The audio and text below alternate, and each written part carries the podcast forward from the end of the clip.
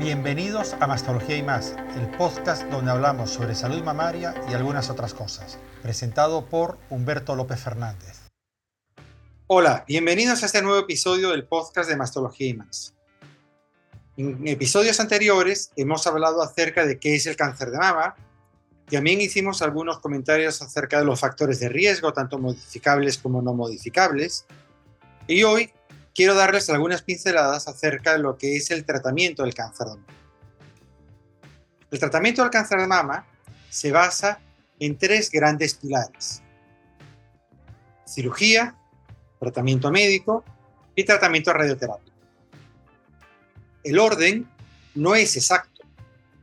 Es decir, nosotros podemos ir cambiando el orden de los tratamientos de acuerdo a cada paciente que tengamos delante no tenemos por qué seguir un orden estricto. Comencemos entonces a hablar de los tratamientos, sin que esto signifique que llevemos un orden o una importancia determinada. En grandes rasgos, existen dos tipos de cirugía que podemos hacer en la mama. Cirugías parciales o cirugías totales, es decir, quitar solamente el área donde se encuentra el tumor o quitar la mama completa. A esto se le conoce como mastectomía parcial en el primer caso o mastectomía total en el segundo. En cirugía del cáncer de mama es clásico que tengamos que hacer también una disección axilar, es decir, obtener ganglios de la axila para saber en qué estadio estamos.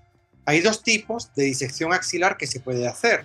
La convencional o clásica, que se hace desde hace pues más de 100 años y la disección axilar según la técnica del ganglio centinela, que se trata de buscar cuál es el primer ganglio que drena la mama. Si ese ganglio es negativo, se supone que el resto de los ganglios de la axila deberían ser negativos y entonces no se retiran. Las técnicas de disección axilar las podemos combinar con las técnicas de cirugía, es decir, yo puedo hacer una cirugía parcial con una disección axilar completa o con una disección axilar según ganglio centinela. Y lo mismo sucede con la mastectomía total. La podemos hacer con una disección axilar convencional o con una disección axilar según ganglio centinela. Todo esto hace que tengamos una cirugía radical. Hay gente que cree que la cirugía radical es cuando se quita toda la mama. Y no, la radicalidad de la cirugía radica en el hecho de la disección axilar, bien sea convencional o clásica, o bien sea la del ganglio centinela.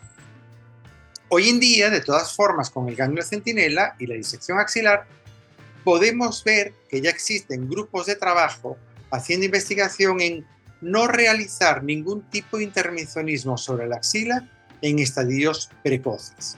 Hay estudios, sobre todo un estudio de un equipo italiano, que debería salir entre los años 2023-2024 y darnos muchas luces. Dentro de las cirugías totales tenemos entonces cirugías con y sin reconstrucción, habiendo múltiples formas de reconstruir la mama, y esto yo creo que lo deberemos considerar en un episodio que haremos posteriormente, ya que el tema puede ser un poquito, un poquito largo para combinarlo en este episodio donde quiero dar pinceladas acerca de todos los tratamientos. Segundo tratamiento que vamos a hablar son los tratamientos médicos. Estos tratamientos generalmente son los que pone el oncólogo médico, que es el especialista en esta parte. Tradicionalmente, al oncólogo médico se le veía únicamente con la persona que ponía quimioterapia. Y hoy por hoy, nada más lejos de la realidad. El oncólogo médico no solo se encarga de diseñar los tratamientos de quimioterapia, y aquí tenemos ya una de las ramas de tratamiento, y además, y estoy hablando en cáncer de mama, es el encargado de poner los tratamientos de manipulación o bloqueo hormonal, tratamientos con anticuerpos, tratamientos Diana, etc. Este es un campo que cada vez es más apasionante porque la cantidad de moléculas que están saliendo en los últimos tiempos es tal que estamos yendo a lo que son los tratamientos dirigidos, casi que tratamientos a la carta, se podría decir en un momento dado. Todavía falta mucho para que sean tratamientos a la carta, pero sí tratamientos bastante personalizados. Es decir, donde cada persona va a recibir lo que realmente necesita recibir y con esto podemos ir minimizando efectos colaterales, minimizando costos al poner drogas que no se necesiten del todo y maxificando resultados. La tercera línea de tratamiento es el tratamiento con radioterapia. En mama, clásicamente, el tratamiento con radioterapia se hace posterior a la cirugía. Todo esto porque operar después de haber recibido radioterapia puede elevar las complicaciones que podemos tener sobre todo a nivel pues, de cicatrización, piel, etc. De todas formas, esto no debe ser considerado un axioma. Es decir, hay casos particulares, pero los hay, donde nosotros recomendaríamos dar radioterapia previo a la cirugía. Sobre todo a raíz de la pandemia, donde se exploraron muchos esquemas de tratamiento diferentes, entonces podemos tener tratamientos más cortos que pudieran ser usados incluso antes de la cirugía. Pero, vuelvo y repito, lo tradicional es que la radioterapia sea postquirúrgica. Hay una modalidad de radioterapia que es la radioterapia intraoperatoria. Esto significa durante aproximadamente una media hora, 40 minutos según el equipo, la técnica, etc., dentro del quirófano, en la misma cirugía donde se realiza la mastectomía parcial, se coloca un dispositivo dentro del lecho, dentro del hueco que queda de la cirugía.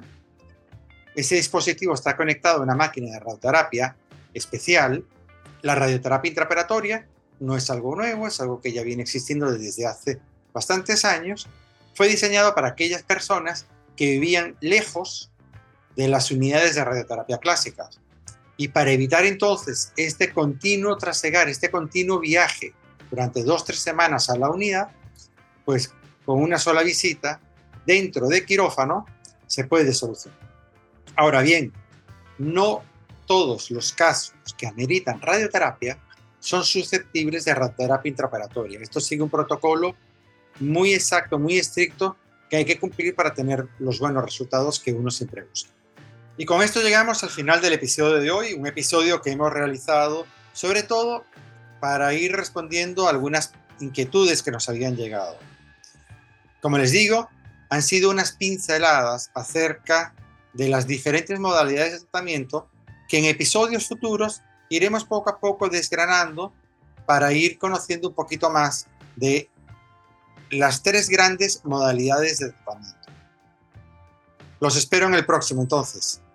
Si te gustó, dale me gusta, suscríbete en las diferentes plataformas que estamos entonces transmitiendo.